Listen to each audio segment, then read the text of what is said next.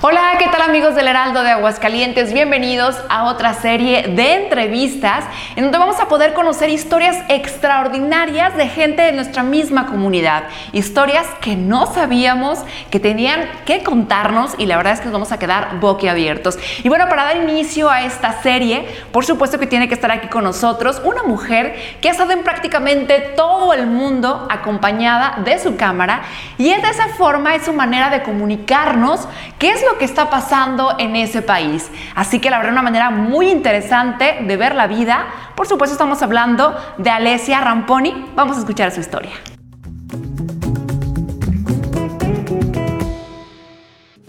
¿Cómo estás, Alesia? Muy bien, Gaby. Muchas gracias. Oye, platicábamos ahorita, Alesia, de, de tus orígenes, porque no es muy común tu apellido de Ramponi. Entonces, ¿tus papás son de dónde?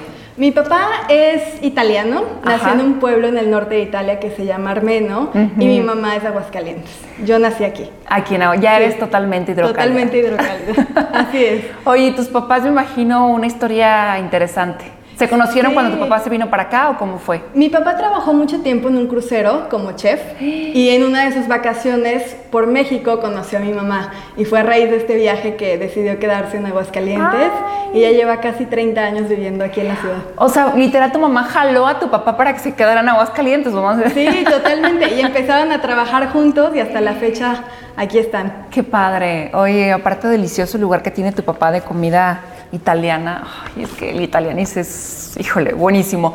Alesia, ¿y tú, a ti no te gusta la onda de, la, de la cocina? ¿No la verdad, no se me da y siento que eso también no me ha llevado a explorar esa área. Mi hermano fue el que decidió seguir con ese camino, entonces yo ya terminé dedicándome a una cosa totalmente diferente. Qué padre.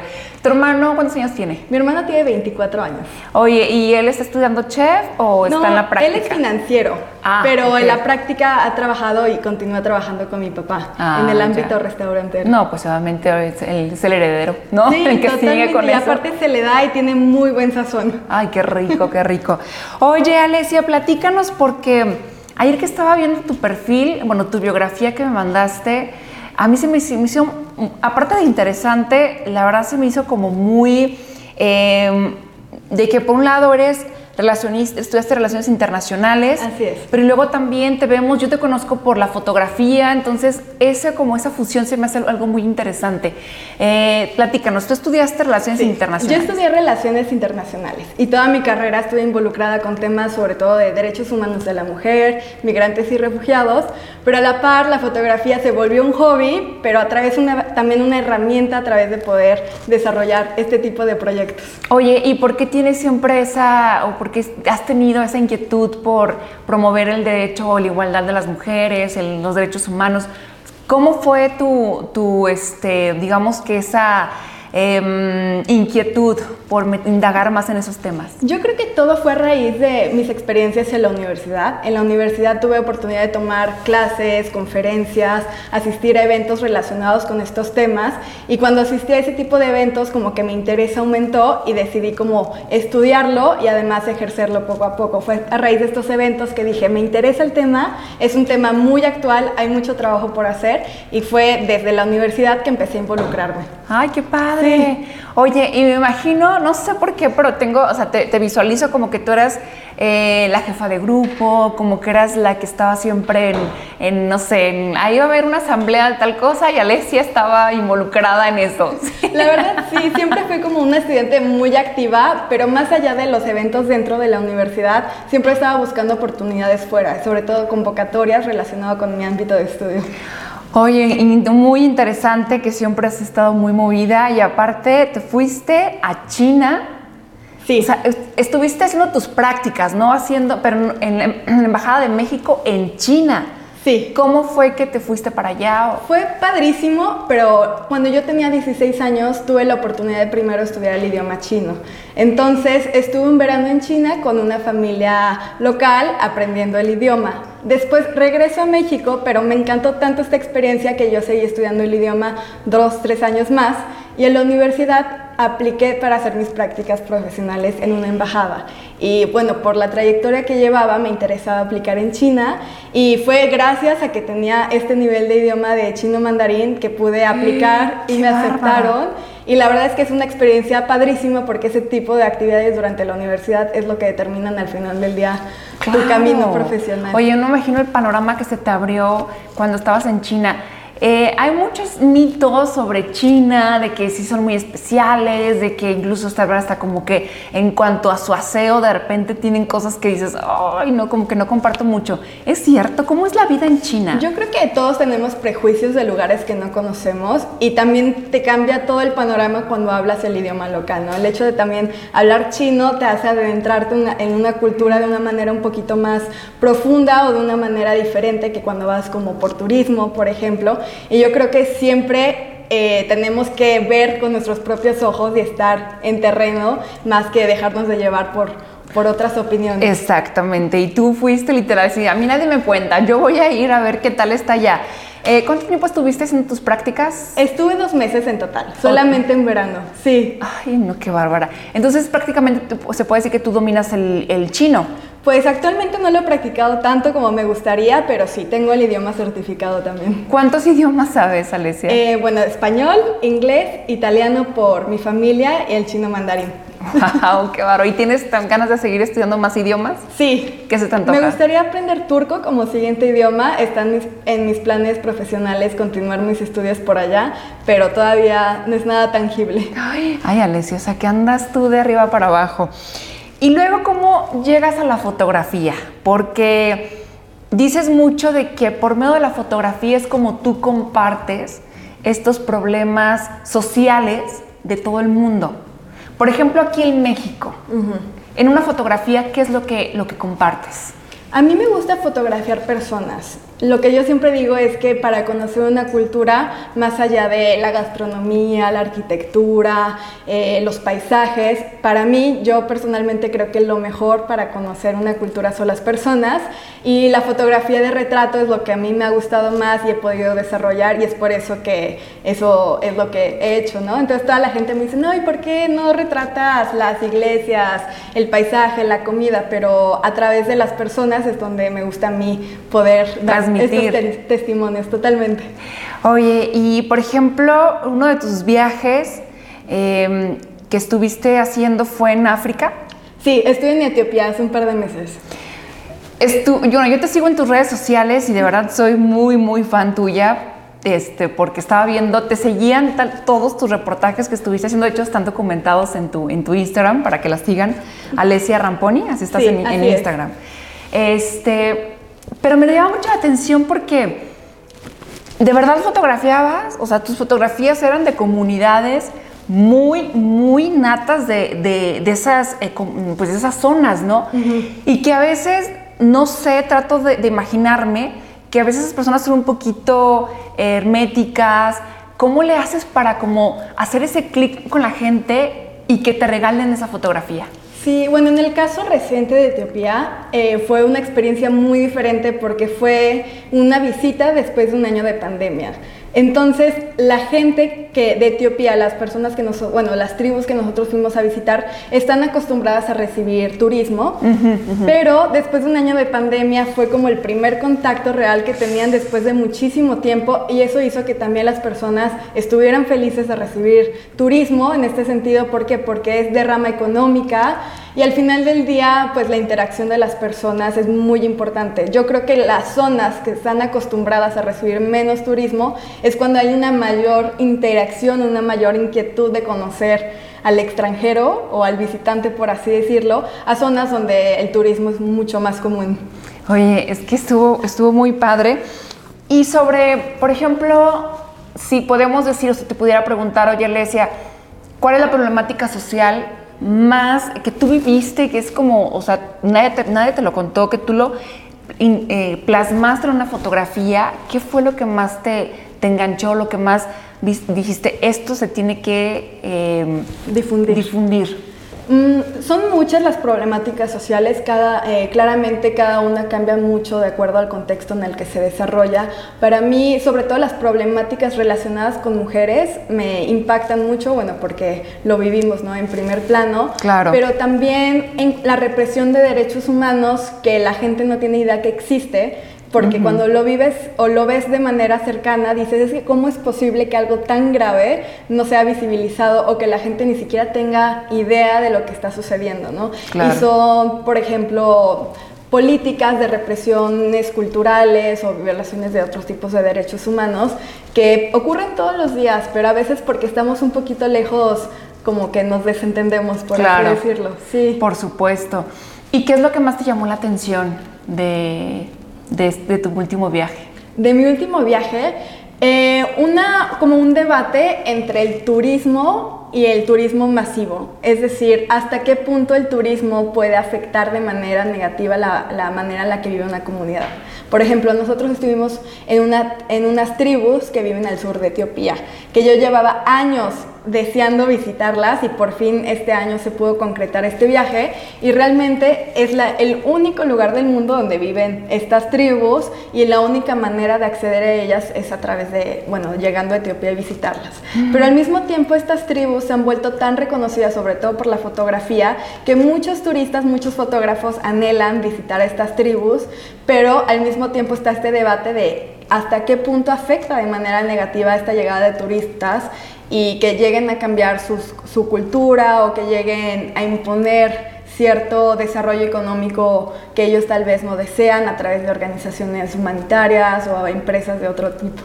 Alesia, entonces, en tus, eh, es que estoy viendo aquí tus fotografías de, todo lo que, pues todo lo que has, plasmado en, tu Instagram, este, y me llama muchísimo la atención, pero por ejemplo, eh, esto de los, de los aros aquí en los labios de las mujeres, que entre más grandes son más guapas, ¿no? Algo así se, se, se, creen y son cosas que tú dices, no lo puedo creer, pero existe, ¿no? Existe en este mundo en donde nosotros estamos viviendo.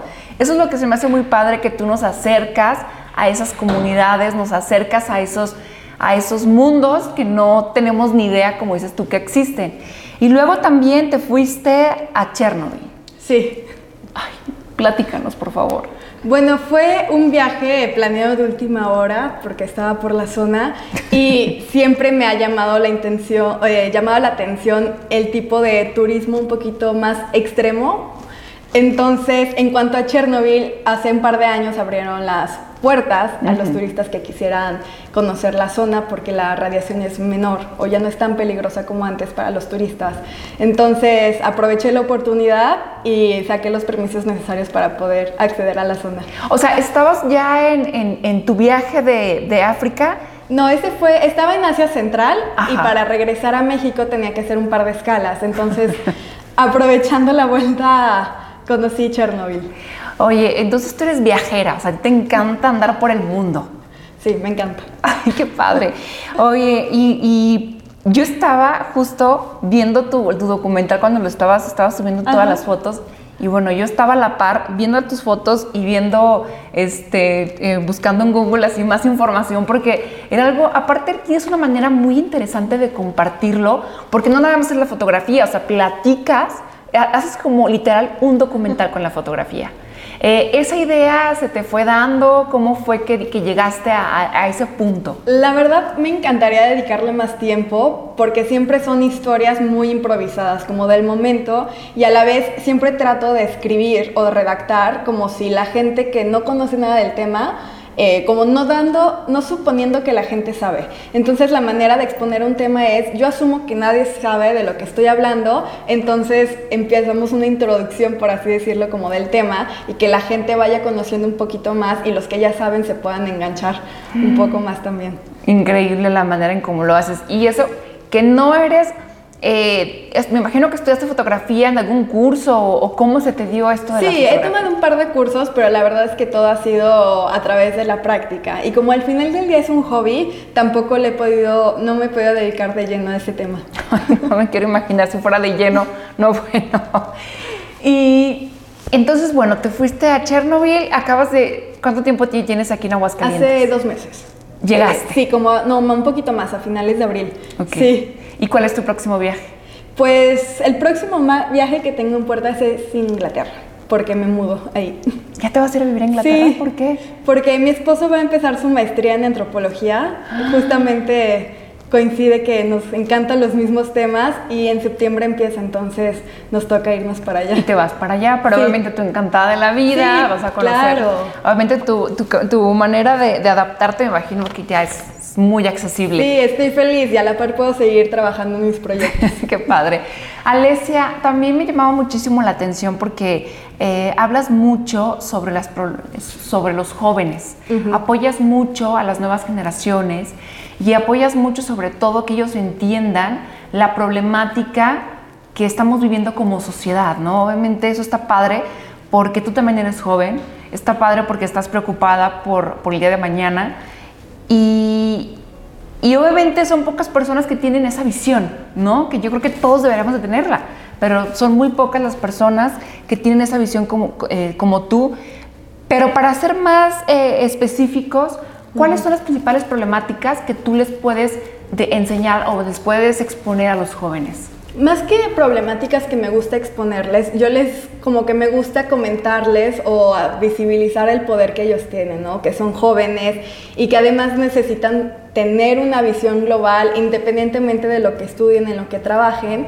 Y acerca de las problemáticas, pues como te digo, hay muchísimas. Pero yo, yo lo que siempre les aconsejo es, escoge una que te guste. O sea, tal vez a ti te gusta el tema ambiental, a ti te gusta el tema de la infancia, como que escoge una causa, una problemática que a ti te llame más la atención o que esté más alineado ya sea tu carrera profesional, tu trabajo, tu vida personal.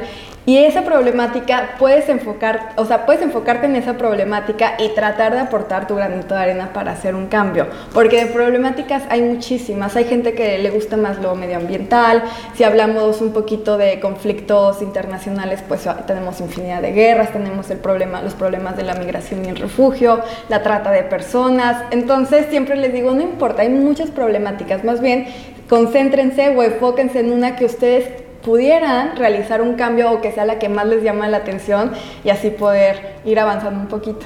Claro, ¿a ti qué es lo que más te llama la atención de todo eso que tú me estás platicando? De todo lo que he platicado, el tema que a mí personalmente me llama más la atención es el tema de migración internacional.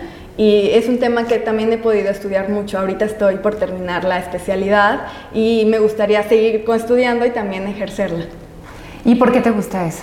Creo que también a raíz de la universidad el tema, o sea, haber estado tan cercana a ese tema y poder ver situaciones de cerca, incluso aquí en Aguascalientes lo vemos, ¿no? Estamos, la Casa Migrante, tenemos organizaciones internacionales como Proyecto Javesha que recibe sirios aquí en Aguascalientes para que continúen sus estudios, e incluso, ¿no? En cualquier alto, en cualquier semáforo ya vemos migrantes centroamericanos, ¿no? Que están intentando ya sea transitar por México o ir a Estados Unidos. Es una problemática tan actual y que la lamentablemente vemos cada vez más y que lejos de solucionarse, pues la problemática mundial y nacional persiste. Entonces también yo creo que debido a su relevancia actual y todo el trabajo que hay por hacer, ha sido un tema que también cuando te vas capacitando y entiendes mejor el fenómeno, como que te enganchas más. Por supuesto, claro, y qué padre que, que tú, este, el que te guste y además estés informándote y estés trabajando por, obviamente desde trinchera, poder hacer algún, alguna aportación. Eh, Alesia, ¿viajas tú sola? Cuando haces esos viajes? Sí, la verdad es que los últimos, o sea, los últimos seis años he viajado sola y el primer viaje que hice con mi esposo fue justo a Etiopía. Entonces fue como el primer viaje que no hice sola, sino acompañada. Y también es muy diferente la dinámica, pero al final el objetivo sigue siendo el mismo. Claro, y te pregunto esto porque tú mencionas acerca de romper con este estereotipo de la mujer que viaja sola. Sí, totalmente. Durante la universidad, que fue cuando el periodo donde más pude viajar, pues iba sola por, por diferentes circunstancias y eso te empodera, aprendes a tomar decisiones. O sea, yo creo que es una manera de crecer y, ver el mundo de manera diferente. Y además rompes muchos estereotipos, muchos estigmas de es súper peligroso, no viajes a ese país y no, y todo lo contrario. Entonces yo siempre que puedo lo recomiendo independientemente si eres hombre, mujer que viaje solo, porque no es lo mismo viajar acompañado, viajar en grupo y demás. Sí, sí, lo creo. Y aparte, ha de ser como tiempo contigo mismo, ¿no? O sea, de que si tienes ganas de quedarte viendo una exposición, te quedas las horas que tú quieras sin que nadie te esté apresurando. Si tienes hambre, vas a comer. Si no tienes hambre, te puedes quedar todo el día, no sé, haciendo, o sea, literal, haciendo lo que tú quieras. Totalmente. Y aparte, yo creo que es la mejor forma de conocerte a ti mismo. Claro, claro, qué padre. Y también a la par, eh, ahorita que comentas esto, también apoyas mucho a, justamente a las mujeres, a este empoderamiento. ¿De qué forma lo haces, Alesia? Eh, bueno, el área que siempre, bueno, que he estudiado más bueno, realmente el tema de género lo puedes ver en todas partes, ¿no? Esa perspectiva de género, cualquier tema. Lo que yo he trabajado los últimos años es el tema de trata de personas y cómo crear conciencia y cómo cualquier problema, conflicto tiene su perspectiva de género. Y que tristemente al final del día, por ejemplo, en el caso de la trata de personas, en, la caso en, el, en el caso de los migrantes, de los refugiados, cualquier problema que se te venga a la mente, lamentablemente las más afectadas o los que tienden a ser más vulnerables son las mujeres. Entonces, ese tema de perspectiva de género yo creo que es sumamente importante y también visibilizar cómo todos son víctimas, pero las mujeres, por el contexto en el que se desarrollan, pueden ser un poquito más vulnerables.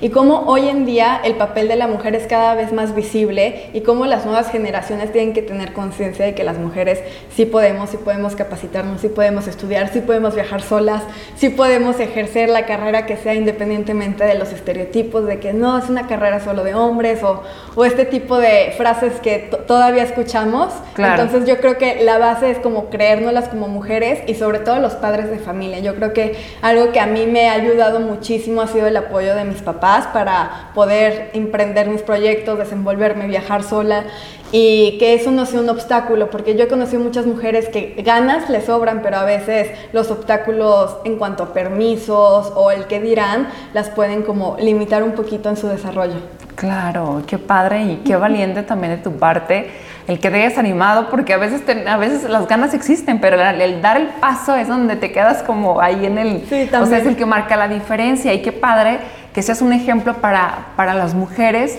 eh, en todos los ámbitos en todos los aspectos en todas las edades, de que uno es independiente y de que cuando uno se propone algo, lo cumples, ¿no? Trabajas, luchas y lo cumples. ¿Tus papás qué te dicen, Alesia?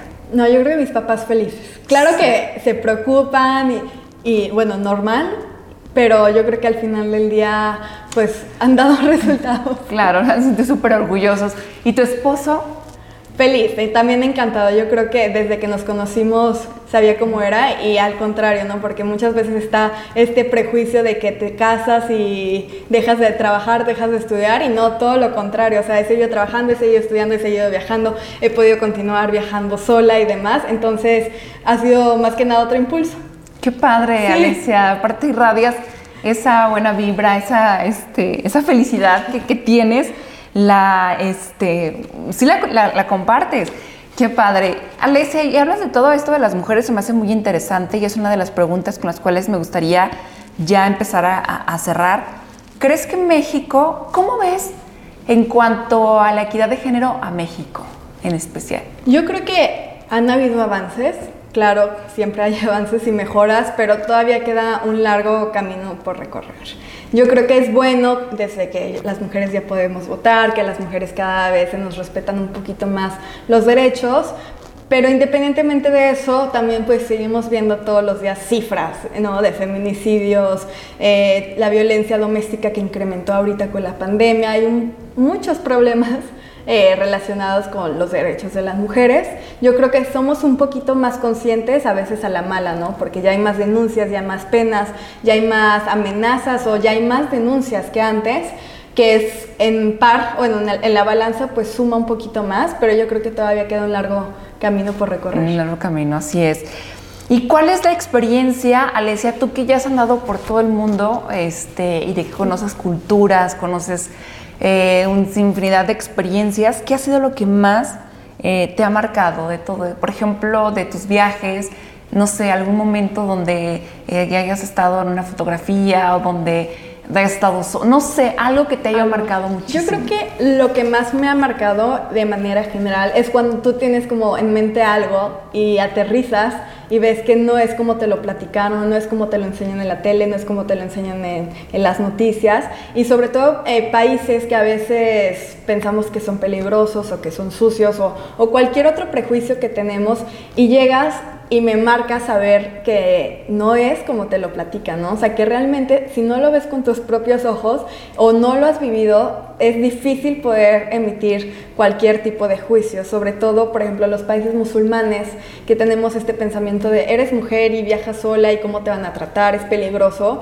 Y yo puedo decir que en México me he sentido mucho más insegura que estando en un país como Pakistán, Irán, viajando sola.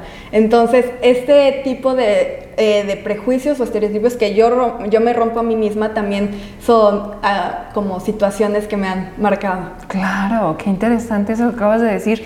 Ahora, como cuando llegas a un país y quieres tomar la foto de alguna persona, pero habla otro idioma que tú no, no sabes, ¿cuál es la comunicación? ¿Cuál es la manera de comunicarte con la persona? Yo creo que he tenido mucha suerte de poder captar fotografías en momentos donde hay algún tipo de interacción, no necesariamente verbal. Eh, yo creo que por ser simplemente seres humanos, indistintamente de la cultura, hay algo que nos une y nos podemos dar eh, nos podemos comunicar, no sé, ya sea de manera, a través de gestos, a través de miradas, y que eso ha hecho que la fotografía también se pueda lograr. Claro. ¿Y hay alguien que te haya dicho, no, no quiero una sí, foto? Sí, muchísimo. Sí, lo importante yo creo que es nunca invadir como el espacio ni la persona. Y me he perdido fotografías que digo, es que esa fotografía hubiera salido increíble, pero si al final no se da el momento, la o sea, no se da la interacción o no hay como un clic entre la persona que va a hacer fotografía de mi cámara,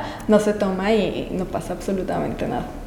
Wow, entonces tú eres fotógrafa, digamos, eh, viajera, no te dedicas a la fotografía como tal, o sea, no tienes como un estudio fotográfico de que yo llegué y, Alesia, ¿no puedes tomar una sesión de fotos? Sí, no, y me ha pasado, pero la verdad es que fotografía social y de otro tipo, la verdad es que nunca la he hecho, no he practicado, no, no me dedico a eso, pero a raíz de la fotografía de viajes, de retratos, o sea, como más documental, he podido colaborar como con las fotografías para informes de diagnósticos o como documentos un poquito más académicos, donde la fotografía sirve como de apoyo y últimamente también para varios proyectos de decoración de interiores, que es algo que nunca hubiera pasado por mi mente, pero por ejemplo las exposiciones que he hecho y todo han surgido, ¿no? A raíz de las páginas de internet que ven el trabajo y este proyecto más reciente sientes como decoración de las fotografías, pero para decorar, no sé, hoteles, restaurantes, departamentos.